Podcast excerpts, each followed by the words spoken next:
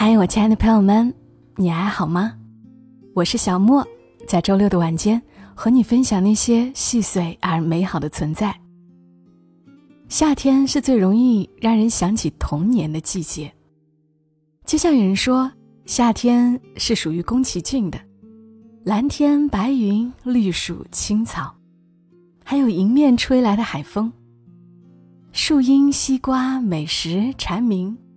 还有拿在手中的冰激凌，连六一儿童节都是夏天。这样的季节，我读到一篇关于小时候的文章，真的写的特别的好，温柔细腻又有趣，读来特别亲切。我相信大家也会喜欢的。作者在豆瓣上的名字叫小丫丫，公众号是土拨鼠小卖部。他还写了一本很好的书，《我的朋友来自一九一八》，是一个可爱的人。找时间我也会和大家来分享他的书。那今天先来读他的这篇文，《木棉树下的小时候》。上小学的时候，爸爸是学校的老师，每天清晨，爸爸会给我四块钱，我负责到学校门口。买两碗烧鸭濑粉。两碗烧鸭濑粉，一碗是我的，一碗是爸爸的。卖汤粉的阿姨是附近村子的一位阿姨，每天早晨，阿姨推一辆铁皮小推车来学校门口。这是附近能买早餐的唯一一个小摊。买汤粉，首先要选择一种粉，可以选米粉、河粉。或者濑粉。接着选一种肉，可以选叉烧肉或者烧鸭肉。我和爸爸总是吃烧鸭濑粉。买好了，我就把两碗濑粉提回自己课室。两碗盖子先打开来对比一下，虽然都是烧鸭濑粉，可是里面的肉是不一样的。一碗里面有可能是三块肉，也有可能。是四块肉，有可能是鸭腿肉，也有可能是脖子肉。现在的汤粉店，无论是烧鹅还是烧鸭，都会把腿肉砍出来，专门卖一个价钱。可是那个时候，能不能吃到腿肉，是要看运气的。这样看来，我的幸运程度总是比别人高一些。我把两碗濑粉打开。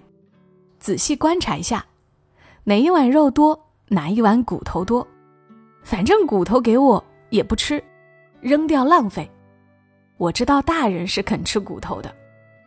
整体算来，还是把骨头多那碗送去给爸爸最合算。后来长大一点，我也变聪明了一点。我不是有筷子吗？我可以自己动手重新分配的。于是。两碗濑粉里的肉有了重新组合的机会，我挑挑拣拣，尽量公平公正，努力让两边碗里数量相同。要是不巧多出来一块，那就多给我一块好了。于是，爸爸吃到的肉就更少了。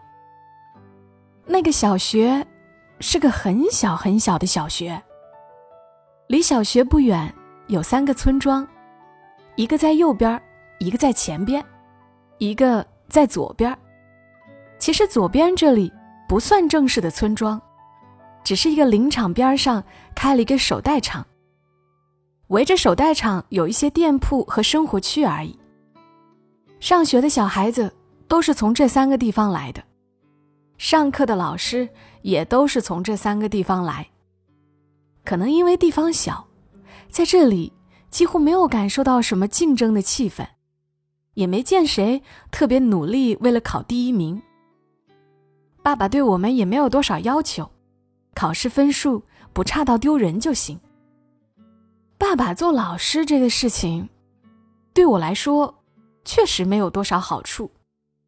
要说最大的好处，可能就是哪天我忘了带红领巾了，不用像别人一样跑回家去拿。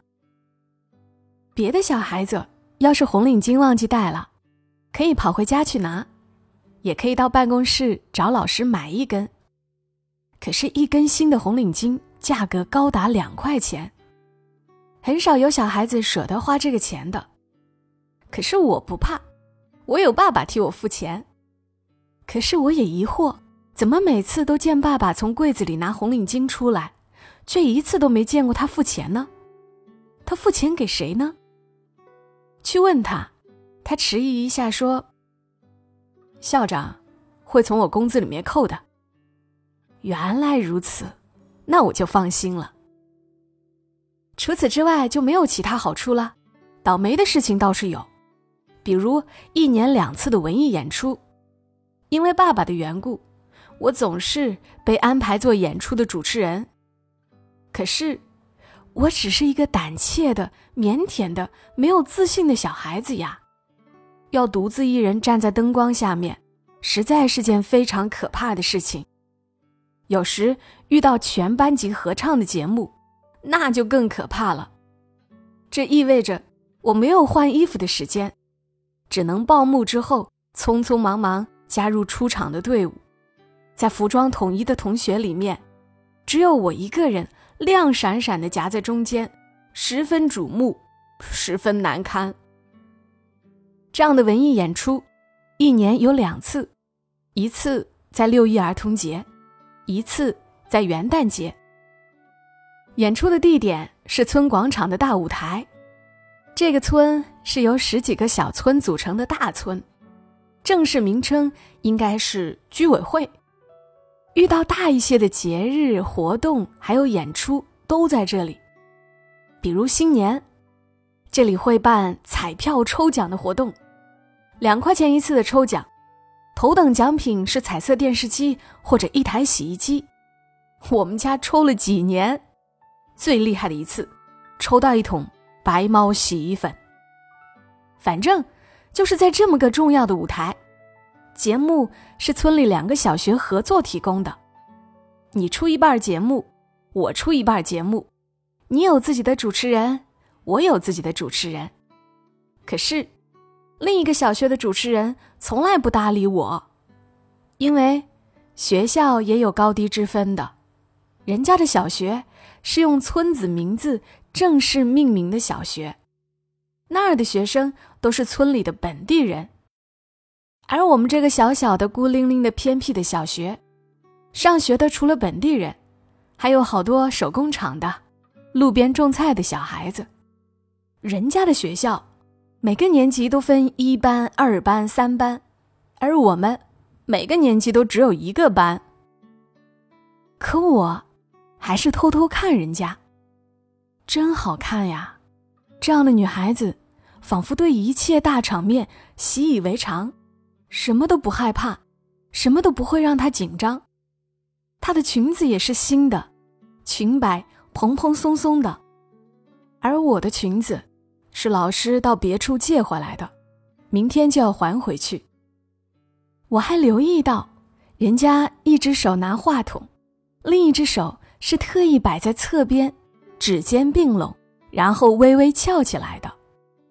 我尝试学了一下，又觉得偷偷学别人很难为情。不过好多回忆也是有的。元旦节晚会结束之后。天很黑很黑了，风也好冷好冷了。我躲在爸爸摩托车后面，迎着冷风回家。下了车才知道，原来我们没有回家，我们来到的是一个宵夜大排档。这一天，我吃到了世界上第一美味的东西——油爆大虾。虽然那一片店面早已经拆除了，可我一直在心里记住它的位置。我们家原本住在学校右边的村庄，后来搬到了学校左边手袋厂旁边。有一年，林场边上建起了一个大型手袋厂，围着手袋厂又有其他小工厂，有卖水果的、小卖铺、饭店、做皮鞋的，还有推小板车卖故事会的。于是我们家也到工厂大门外面租了一间店面做小卖铺。只靠爸爸当老师的工资，是养不起几个小孩子的。于是我放学了，可以往右边走，走右边是回去爷爷家，也可以往左边走，左边是爸爸妈妈家。如果去爷爷那儿，爷爷每天早上会给我两块钱零花钱，早上起来钱已经在饭桌上面放着了，怕风来吹，爷爷就拿喝茶的杯子把钱压着，有几个小孩儿就用几个喝茶杯子分别压几分钱。如果去爸爸妈妈那里呢，趁爸爸妈妈不在，可以偷吃店里一块钱一根的鸡肉肠。虽然和爸爸。都是一样要到学校去，可是，爸爸是不带我一起的，可能因为地方小，所以大人们都没有拐卖的担心。即使是一年级的小孩子，也是自己走路上学，或者跟好朋友结伴着走。每天早晨，爸爸自己开摩托车就出门了，留我自己还在家里。要是遇上下雨天，鞋子一天都是湿透的。跟我一起上学的好朋友呢，第一个是家在手袋厂里面开小商店的，第二个是住在山上垃圾处理厂的，第三个是家里种蔬菜的。跟第三个朋友交朋友的时候，他家正好种的是番茄，每天放学一起回家，到他家了总会邀请我们下去田里摘个番茄拿着吃。第二个到家的人是我。最晚到家的是垃圾处理厂的好朋友，他要走到山上去，还要多走半个多小时。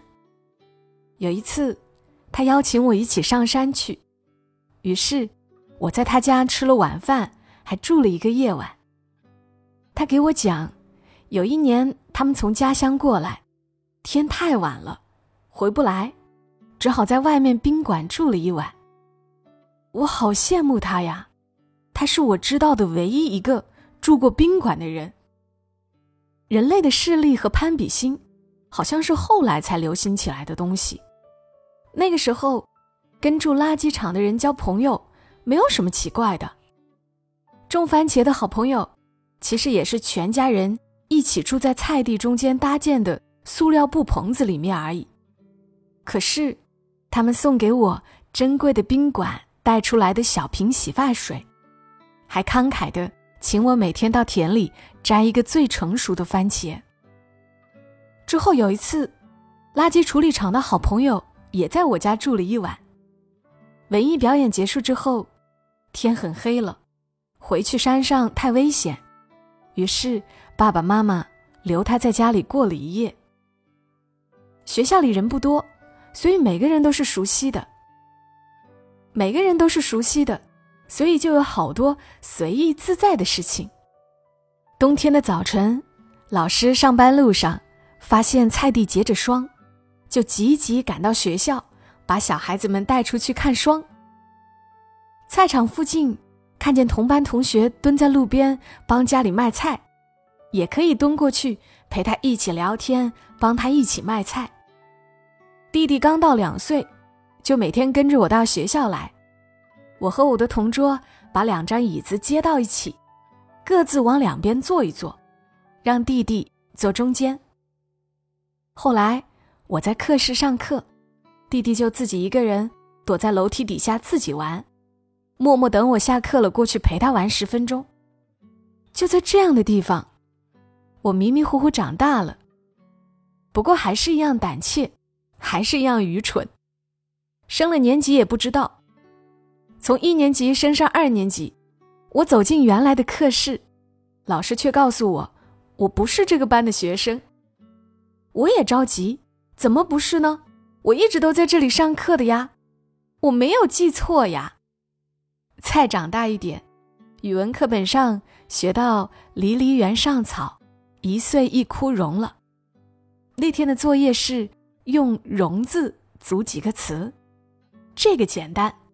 我爸爸的名字就有这个“荣”字，把爸爸名字写上去就好了。老师耐心解释给我听，组词不应该组人的名字，要写也必须是大家都认识的人的名字。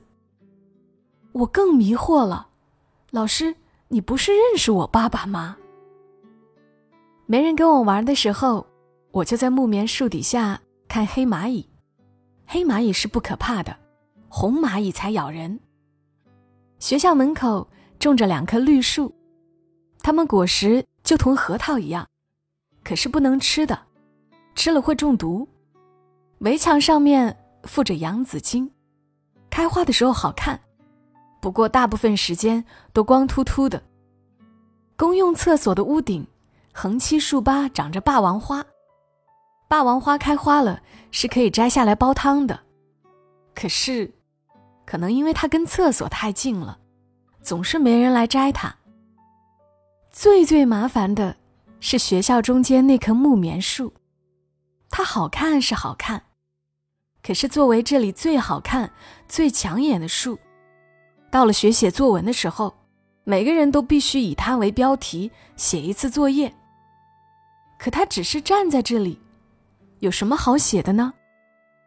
木棉花开花的季节，每天都在往下掉它的大朵红花。我们在这边上体育课，它就在那边掉花，扑通扑通的，一会儿就一朵，一会儿又一朵。每年到了这时候，家长们就要求自己家小孩放学捡些木棉花回来。木棉花可以当中药用的，晒干了可以煲凉茶。可怜的小孩子们呀，一边要保护自己弱小的自尊心，一边又怕交不了差要挨骂，左右为难着，只好拼命留意什么时候人最少，看有没有人注意自己。趁没人了，赶紧捡两朵花藏进口袋。后来老师们商量了一个决定：看守大门的叔叔每天负责把地上的木棉花收集起来，放去乒乓球台面上。星期一，木棉花是给一年级的；星期二，二年级的学生可以拿；星期三就是属于三年级的了。放学了，谁要是想要花。就自己过来拿。这就是我知道的关于木棉花的事情了。可是这些事情有什么好讲的呢？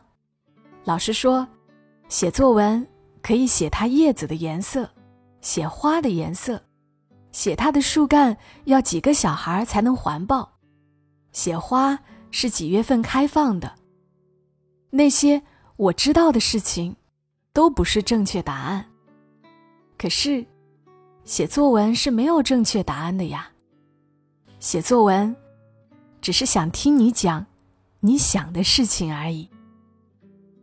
可是呢，要等我长大了，才知道这个道理。